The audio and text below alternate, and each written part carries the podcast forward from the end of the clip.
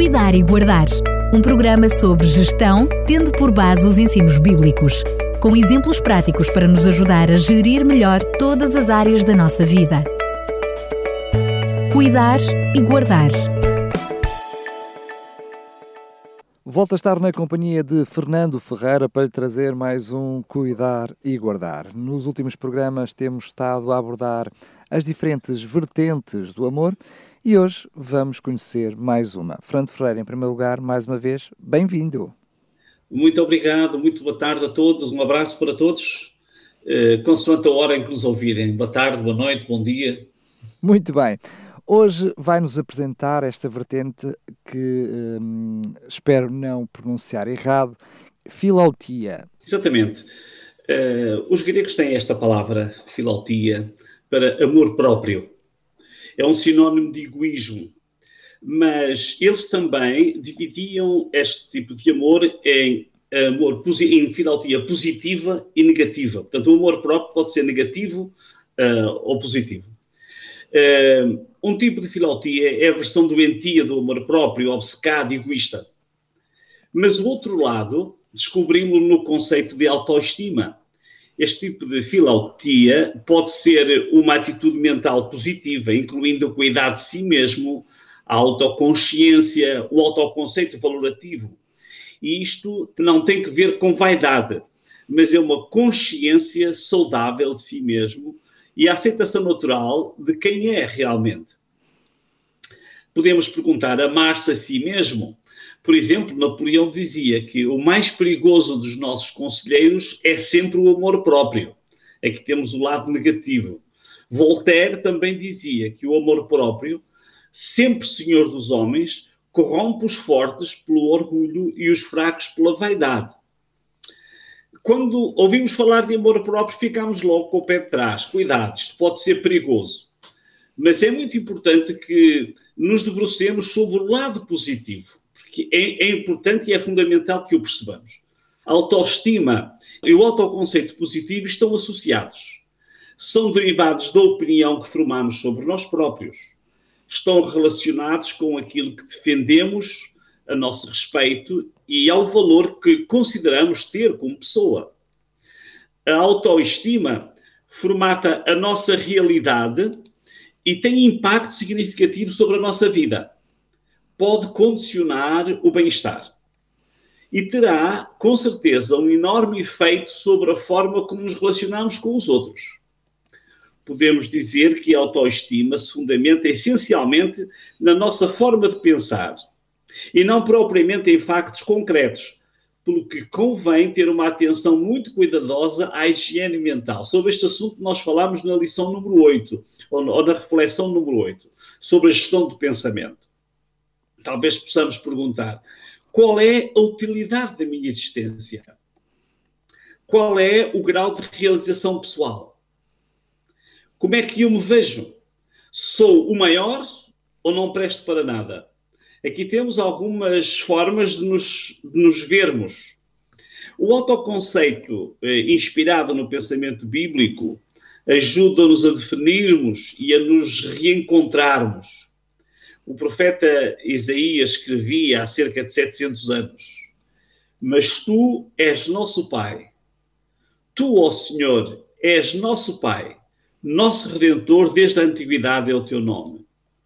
Jesus também ensinou na, sua oração, Pai Nosso que estás nos céus. Claro que a Bíblia nos ajuda em muitos outros aspectos a estruturar o nosso autoconceito. Mas este aqui descrito é um autoconceito fabuloso. Ser filho do Criador do universo. Dizia Isaías: Tu, ó Senhor, és nosso Pai. Relacionar-se com Deus como um Pai, tal como nos ensinou o Pai Nosso que estás nos céus aceitar que não estou aqui por acaso. Quem, quem aceita este autoconceito sente-se ligado à eternidade. As suas raízes estão na eternidade divina e projetam-se numa eternidade futura com Deus. Na nossa sociedade, há muitos que não aceitam ser filhos de Deus, escolhem a independência. Preferem pensar que são filhos do acaso. Não são de ninguém são donos de si mesmos, lutam por si mesmos, Aqui nós encontramos a base para a sobrevivência do mais forte. Estas duas formas de pensar têm implicações profundas na forma como nos vemos. O conceito bíblico estabelece três, três níveis na hierarquia do amor, onde se reflete esse autoconceito. O texto de Mateus diz: Amarás o Senhor teu Deus de todo o teu coração, de toda a tua alma e de todo o teu pensamento, e amarás o teu próximo como a ti mesmo. Uh, um ligeiro um, um comentário a este, este texto diz-nos que a tendência natural do ser humano é pôr-se em primeiro lugar para ser totalmente abnegado no trato com o próximo, deve amar primeiro a Deus de forma suprema. Este é o fundamento de toda a conduta correta. Também um, um antropólogo uh, que faz um estudo sobre a antropologia bíblica, ele diz que o amor a si mesmo não é suposto como algo prescrito, mas serve como uma expressão da medida do amor. A lembrança dos próprios desejos torna-se o incentivo para proceder amoroso para com os outros. Assim, temos aqui os três níveis do amor: amar ao Senhor Deus sobre todas as coisas, amar ao próximo, e qual é a medida? É amar como a ti mesmo. O primeiro nível é o amor a Deus, e qual é este amor? É o HP. O segundo nível é o amor ao próximo, ao irmão. Qual é este amor? É a filia, é o storge, é a afeição, a amizade. E se estamos numa relação matrimonial, podemos incluir o eros.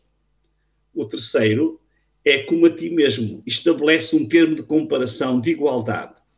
Que tipo de amor está aqui subentendido? É justamente a filautia, temperada e enobrecida por um autoconceito de filho de Deus, que é amor. Este texto apresenta-nos uma hierarquia e uma ordem de valores. Seguirmos este caminho, isto fará com que o amor próprio seja equilibrado, dominado e razoável. Assim, nós podemos concluir, lembrando as ligas metálicas, dizíamos que na liga metálica cada elemento adicionado permite obter ligas com maior resistência. Convido a pensar de novo na nossa liga mágica do amor para tentarmos compreender como o amor se pode tornar mais resistente. Vamos usar como exemplo uh, o amor dentro da relação uh, matrimonial. Isto para não eliminarmos o eros da nossa, da nossa liga. Assim teremos como início, início o amor-princípio, que é o HP. É o amor-princípio que está para além das emoções, dos desencontros, das desigualdades, das particularidades. Pode haver gostos diferentes mas quando há este amor, ele ultrapassa tudo isto. É o amor que provém do respeito pela essência de quem é amado. Foca-se no interesse e na preocupação com o outro. Agora, se nós juntarmos a este amor a amizade, se nós juntarmos o amor romântico, se nós juntarmos o amor afeição, eh, então, e ainda acrescentarmos este autoconceito da, da filautia, um autoconceito e uma autoestima saudáveis, então nós temos aqui uma, o que nós chamaríamos a excelência do amor. Quem não se ama a si próprio perdeu a medida com que deve amar os outros, porque o texto diz amar-se como a si próprio. O amor aos outros reflete-se na forma poderosa também no seu autoconceito. Quem não consegue amar os outros sente-se miserável. E quem sente uma baixa autoestima dificilmente consegue amar o próximo. Uh, Van de Velde, que é um, um, escritor que escreve bastante sobre as relações matrimoniais, sobre o amor no casal, ele diz que para a maior parte das pessoas o objetivo essencial do amor é ser amado, em vez de amar, para ser capaz do amor, diz ele. O maior exemplo dos bons resultados da gestão do amor vem de alguém cuja essência é amor, porque é o próprio Deus. Deus é amor esse amor sem interferência do desamor, da filautia, do amor próprio ou do egoísmo. E nós descobrimos um texto de Paulo fantástico onde nos fala sobre este amor de Deus. E diz que haja assim em vocês a mesma atitude que houve em Cristo Jesus, que, embora sendo por natureza Deus, não reivindicou ser igual a Deus, mas desfez das suas regalias próprias, tornando-se humano, tomou uma posição de dependência, humilhando-se a ponto de se sujeitar voluntariamente à morte. Não a uma morte vulgar, mas à morte da cruz. Por isso, Deus mesmo o elevou às posições mais altas e lhe deu um nome que é sobre todos os outros nomes. Descobrimos aqui o exemplo supremo de alguém que, por amar, deu tudo e, como consequência, recebeu tudo.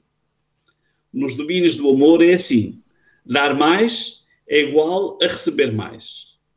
Aprender a gerir a prática do amor é cuidar e guardar. De forma que, que nós interiorizemos estes conceitos e aprendamos a amar cada vez mais profundamente. É o nosso desejo. O que é fantástico quando, uh, ao fim destes programas, vemos tudo o que já nos falou sobre o amor e as suas vertentes e como eles se complementam, o que é impressionante é perceber que ainda há muito por dizer, ainda falta alguns programas para abordar este assunto, não é?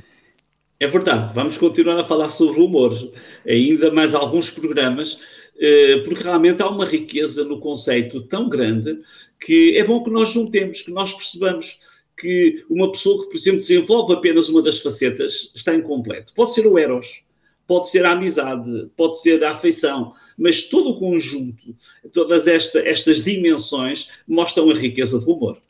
Muito bem, Fernando Ferreira, deixe-me agradecer-lhe também com uma forte amizade pelo conteúdo que nos tem trazido para a RCS e desejar-lhe uhum. felicidades e até ao próximo programa, se Deus quiser. Muito obrigado, até ao próximo programa e felicidades e muito amor para todos. Cuidar e Guardar um programa sobre gestão, tendo por base os ensinos bíblicos, com exemplos práticos para nos ajudar a gerir melhor todas as áreas da nossa vida. Cuidar e Guardar